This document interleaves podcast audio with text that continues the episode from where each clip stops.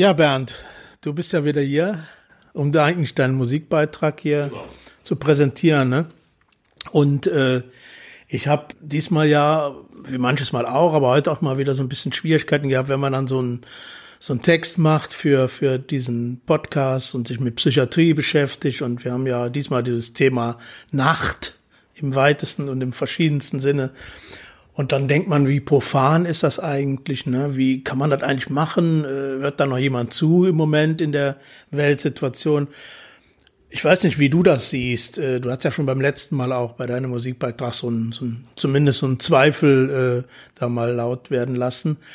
Äh, jedenfalls bin ich immer so ein bisschen zögerlich im Moment, solche Themen überhaupt zu bedienen, ob man dazu eine Berechtigung hätte. Ne?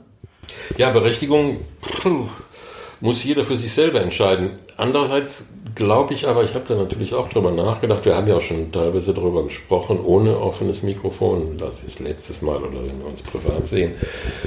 Äh, ich finde es ja auch schön und äh, beruhigend, wenn gewisse Dinge eine Kontinuität haben. Also sprich jetzt unser Podcast oder dein Podcast ja, ja, mit ja. meinem kleinen Anteil daran.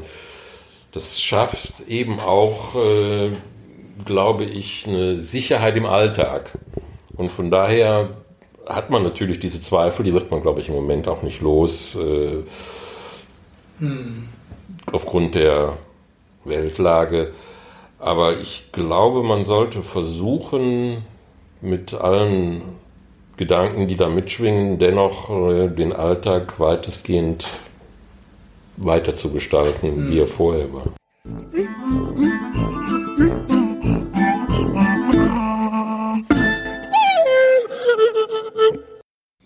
Die Angst des Turmanns beim Elfmeter.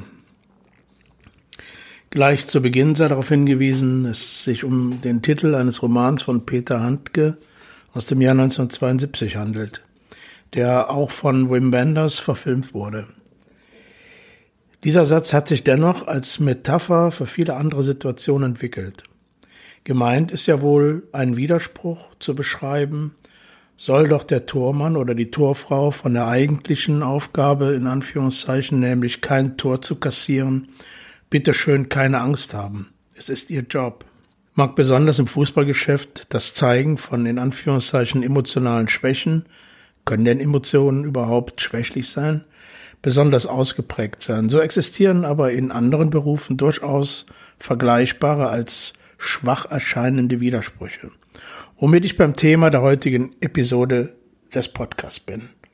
Vom Wachsaal in die Gemeinde, 45 Jahre deutsche Psychiatrie. Na und? Hallo und guten Abend, liebe Hörerinnen. Da, wo ich meine ersten Erfahrungen mit Nachtwachensituationen gemacht habe, war es so, dass sie eine als zwölf Stunden Schicht organisiert war. Zwölf Stunden von 19 bis 7 Uhr morgens. In dieser Zeit war man beispielsweise auf einer Akutstation für 30 Menschen allein verantwortlich. Da gibt es die verschlossenen, geschlossenen Stationen, auf denen sich alte Menschen mit den unterschiedlichsten Krankheitssymptomen wie starke Verwirrtheit, große Angst und damit verbundene Unruhezustände, völlig fehlenden Orientierungssinn und verlorenem Tag- und Nachtrhythmus befinden. Die natürlich nicht von 19 Uhr bis zum Morgen im Bett liegen konnten. Dann entweder herumliefen, andere MitpatientInnen wenig absichtlich belästigten, in die Ecke ihrer Notdurft verrichteten oder erst ganz im Bett gefesselt waren und oder mit Bettgittern gesichert waren, über die sie aber dennoch versuchten hinüberzusteigen. Dabei irgendwie hängen blieben, herumschreien, sich verletzten und sie alle natürlich mit sedierenden Medikamenten vollgestopft und ihnen noch zusätzlich Bedarfsmedikation im Laufe der Nacht verabreicht wurde. Die eigentliche Unmenschlichkeit bestand darin, so viele, 25 bis 30 und mehr, schwerkranke und alte Menschen auf einer Station unterzubringen, keine würdige und situationsgerechte Aufenthaltssituation zu schaffen und sie nachts von einer Fachkraft, von einer Fachkraft versorgen zu lassen. Wie sollte das gehen?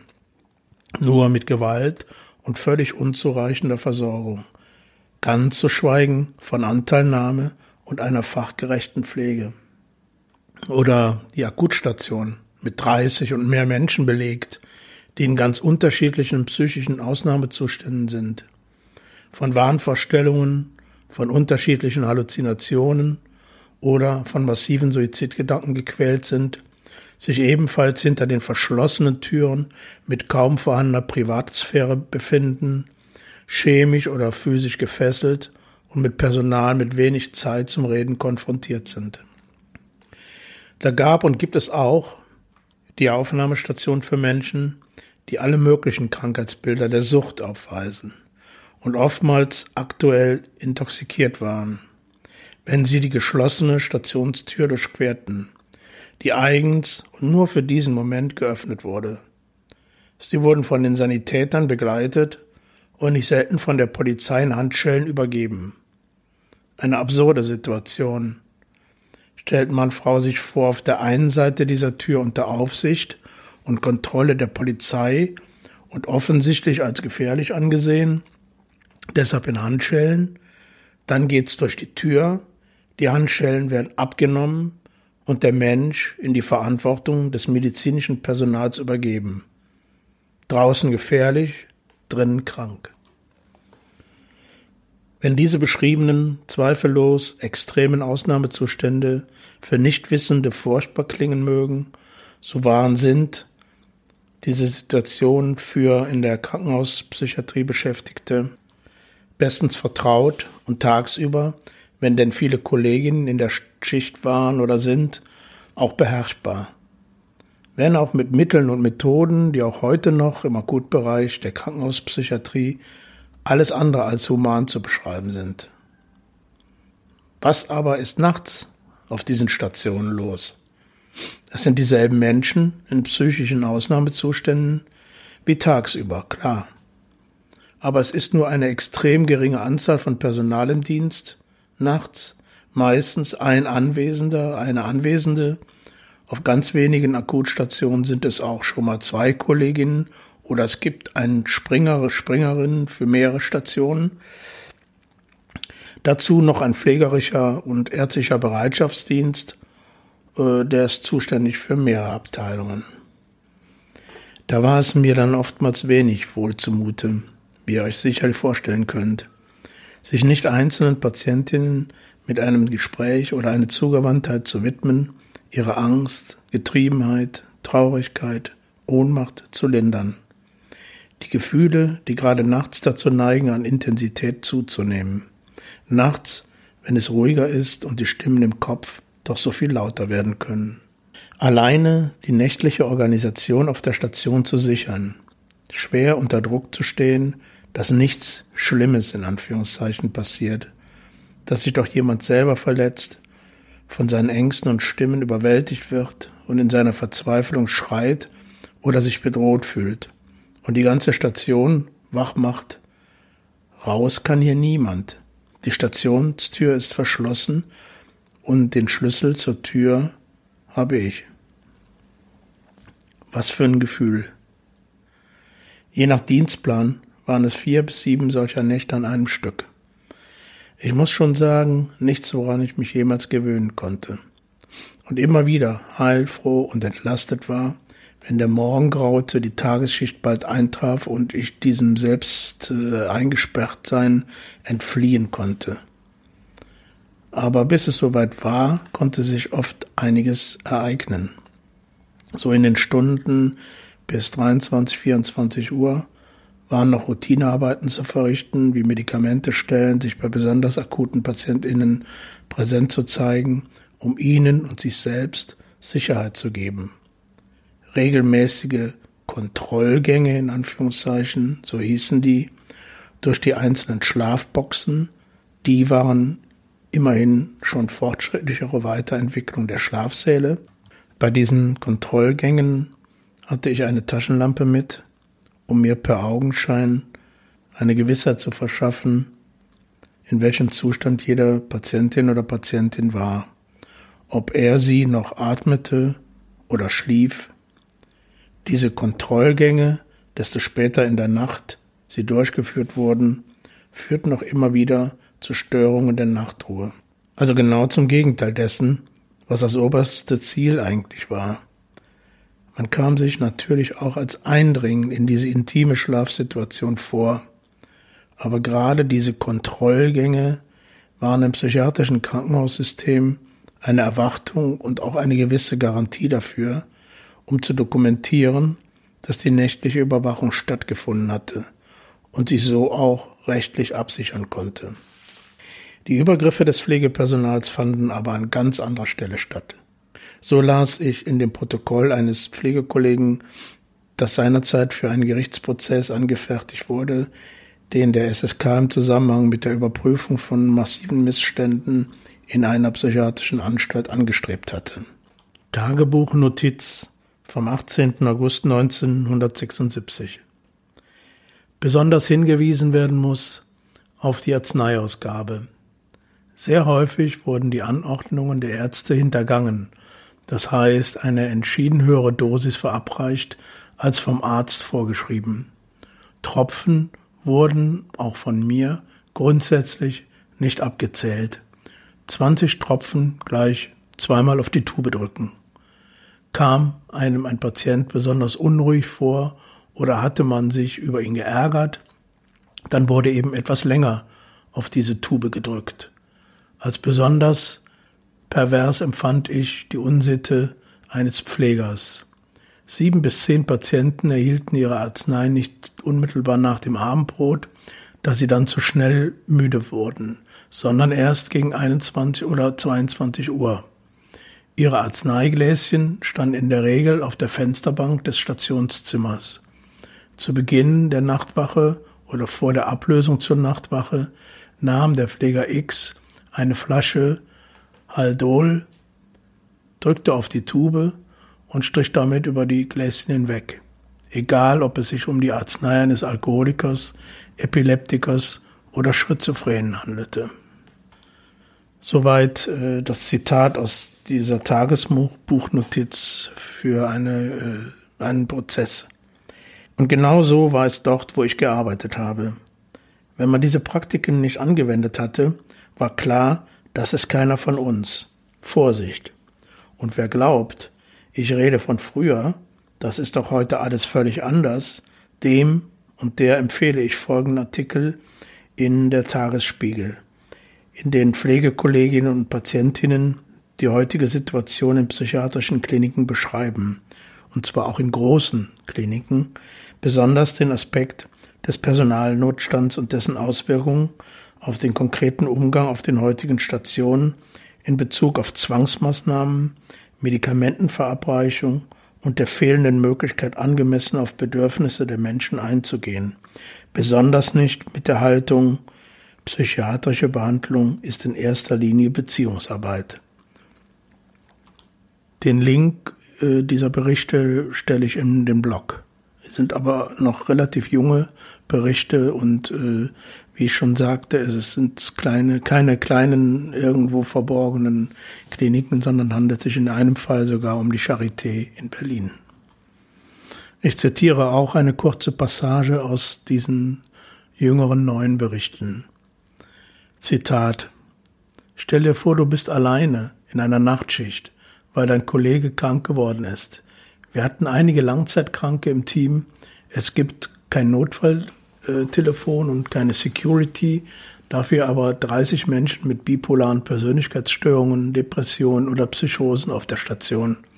Wenn du als Einzige in der Schicht bist, gibt es keine Pausen, nicht einmal zum Pinkeln.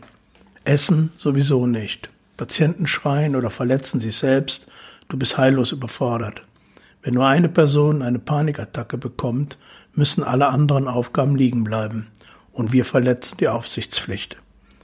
Ich erinnere mich besonders an eine Nachtschicht. Völlig allein war ich als Krankenpflegerin und angeforderte Leihkraft auf einer fremden Station. Nachts kam eine Person, die besonders Betreuung brauchte, weil sie sonst sich anderen oder anderen etwas antun konnte. Da alle anderen Kräfte in der Klinik auch mit ihren Aufgaben überfordert waren, kam mir keiner zu Hilfe. Nach Dienstende stand ich auf dem Parkplatz. Die Sonne ging auf, und ich lief wirre Kreise. Es hatte eine Weile gedauert, bis ich verstand, dass ich den Bus nehmen muss. Danach habe ich 24 Stunden geschlafen. Ende des Zitats. Je weiter die Nacht voranschritt, gab es dann auch ruhigere Phasen und man versuchte sich auf seine Weise in der Nachtwache einzurichten.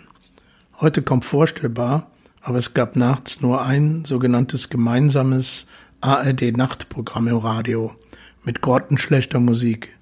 Das gab einem trotzdem so etwas den leisen Hintergrundsound der Nacht. Die regelmäßigen Kontrollgänge waren der andere Rhythmus der Nacht. Besonders heftig waren nächtliche Notaufnahmesituationen.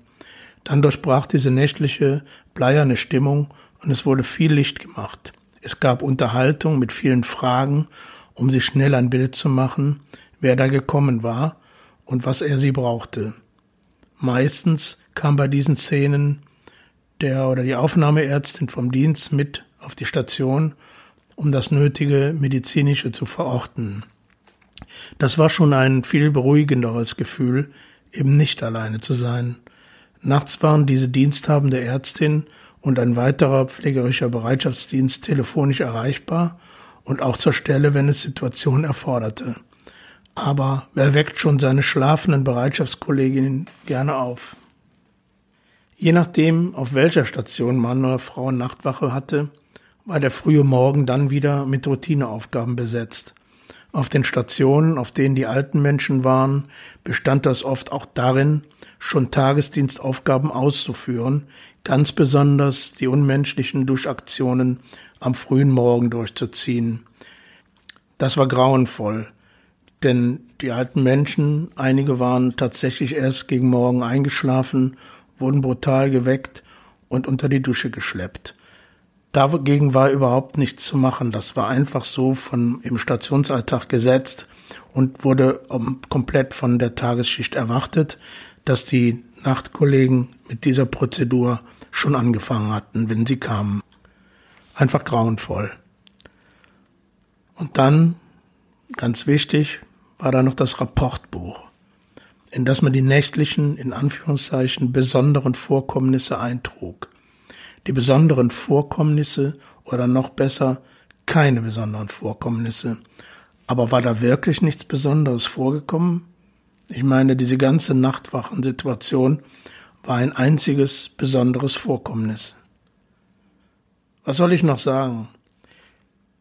Wenn das zu hören war, und man dann endlich wieder außerhalb der verschlossenen Tür stand, mit einem Gefühl von geschafft und einer Erleichterung zugleich.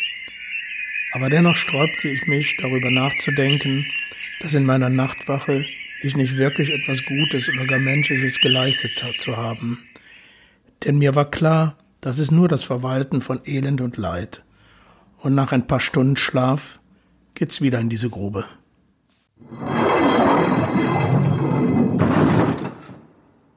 Ich fand interessant, wir haben ja eben ganz kurz schon mal äh, gesprochen, dass ja auch immer sowas mitschwingt, wenn man so, einen, so einen Text macht, ne? Ob man jetzt da über ein Musikstück oder was einem einfällt, ne?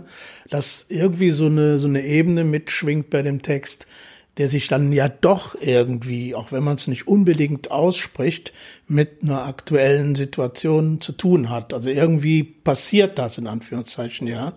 Ähm, und du hast ja auch bei deinem Beitrag heute so ein ähnliches äh, Empfinden gehabt mit genau. meiner durch meine Reaktion. Ne? Genau, ich, ich, war ganz überrascht, dass ich, dass du Sachen da rausgehört hast und äh, in, deinem, in deiner Mail, die du mir geschrieben hast, äh, Sachen raus, rausgehört hast, die ich äh, gedacht hatte, aber nicht geschrieben habe. Ich habe das dann nochmal überarbeitet und so eine Andeutung oder so ein bisschen was Deutlicheres gemacht. Aber äh, gibt ja zwei Sachen, die mir dazu einfallen, jetzt ganz spontan. Früher hätte man, also in den 70er Jahren, hätte man gesagt, das sind die Vibes, die fließen damit ein in den Text. Also gerade ja, was jetzt Musik angeht, Vibes. Äh, oder ein äh, bisschen später oder zeitgleich in einem anderen Kontext vielleicht das Sein bestimmt, das Bewusstsein. Mhm. Sind, ja, das stimmt alles. Ne? Also das, man, man kann seiner Umgebung ja nicht entgehen und von daher fließt das sowohl bei dir als auch bei mir natürlich mit rein und äh, wahrscheinlich oder hoffentlich kommt es auch bei den Zuhörern so an. Ja, ja ist interessant. Ähm, mir fiel auch ein, als ich so darüber nachdenkte, dachte, wie, wie, wie äh, widersprüchlich kann es denn sein, so ein, so ein Text zu machen jetzt zum Thema Nacht, Nacht in der Psychiatrie und Nacht überhaupt.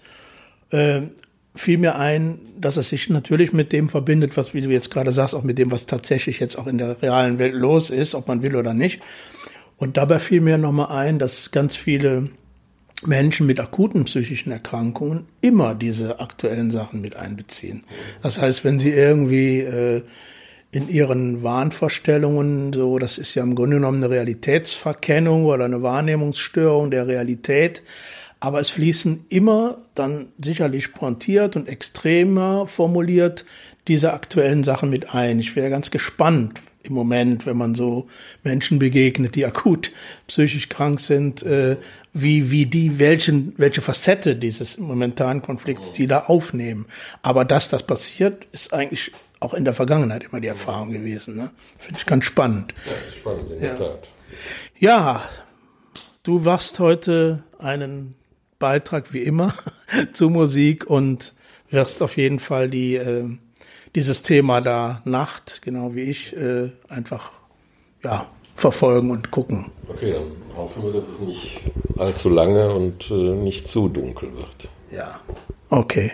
Dann geht's jetzt mit dem Beitrag weiter. Hi Klaus und alle, die uns zuhören.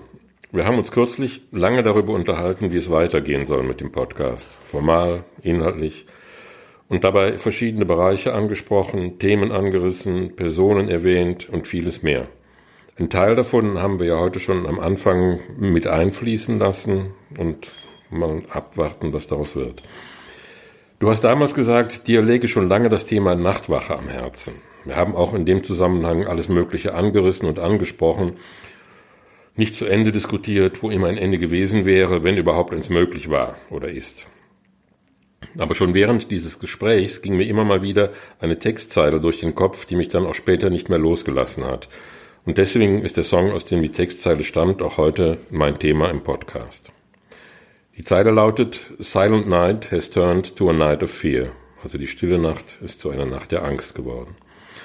Um kurz den Bezug etwas deutlicher zu machen, während unseres Gespräches tauchte immer wieder das Wort furchtbar auf. Für den einen ist es furchtbar, eine psychiatrische Anstalt aufzusuchen, weil er oder sie als Außenstehende dort beruflich zu tun hat. Für die Mitarbeiterinnen und Mitarbeiter kann die aktuelle Situation auf die eine oder andere Art furchtbar sein. Und das Gleiche gilt natürlich auch für die Patienten oder Klienten dieser Institution. Um wieder auf die Nachtwache zu kommen. Gerade dann wird die stille Nacht, Silent Night, schnell zu einer Nacht der Angst, Night of Fear. Vor allem in der Nacht, die ja meist der Ruhe und der Erholung dienen soll, kann man sich unter gewissen Umständen sehr allein fühlen und dann kann auch die Angst kommen. Der Song, in dem die Textzeile vorkommt, stammt von der englischen Band The Move und heißt Night of Fear. Die Move waren eine der wilderen Beatbands der 60er Jahre. Sie verursachten einen Skandal, weil sie als Promo-Gag eine Postkarte von Harold Wilson herstellen ließen, die den Prime Minister nackt im Bad zeigte, und es wurde der Eindruck erweckt, er habe eine Affäre mit seiner Privatsekretärin und Leiterin seines Büros. Eingefädelt hatte diese Kampagne Tony Secunda, Manager der Move und später von David Bowie. Und er hatte Erfolg damit. Die Move waren in den Medien präsent, ihre Single Flowers in the Rain wurde als erstes Stück beim Start des neuen BBC Radio One gespielt. Wilson reichte Klage gegen The Move und Tony Sekunde ein und bekam Recht. Bis heute kommen sämtliche Erlöse der Single wohltätigen Zwecken zugute. Obwohl das Gericht gegen The Move und Sekunde entschied, war die ganze Geschichte für die Move ein Erfolg. Die Single wurde ein Hit. Die Move erschienen zwar nicht zur Gerichtsverhandlung, wurden aber von Presse und Fernsehen umlagert und interviewt und konnten die Publicity für sich nutzen. Roy Wood, der Hauptsongschreiber der Band, hatte später Erfolg mit der Band Wizard und wurde einer der herausragenden Vertreter des sogenannten Glam Rock. Night of Fear war nicht der einzige Song, in dem die Moves sich mit Psychiatrie und den Folgen auseinandersetzten. Ein anderer Song ist Cherry Blossom Clinic. Hier geht es um eine Person, die in eine psychiatrische Anstalt, die titelgebende Cherry Blossom Clinic, eingeliefert wird und dann wird der Schlüssel zum Zimmer des Patienten weggeworfen. Ein Entkommen gibt es nicht. Nicht unbedingt witzig. Da wird die stille Nacht schnell zur Nacht der Angst.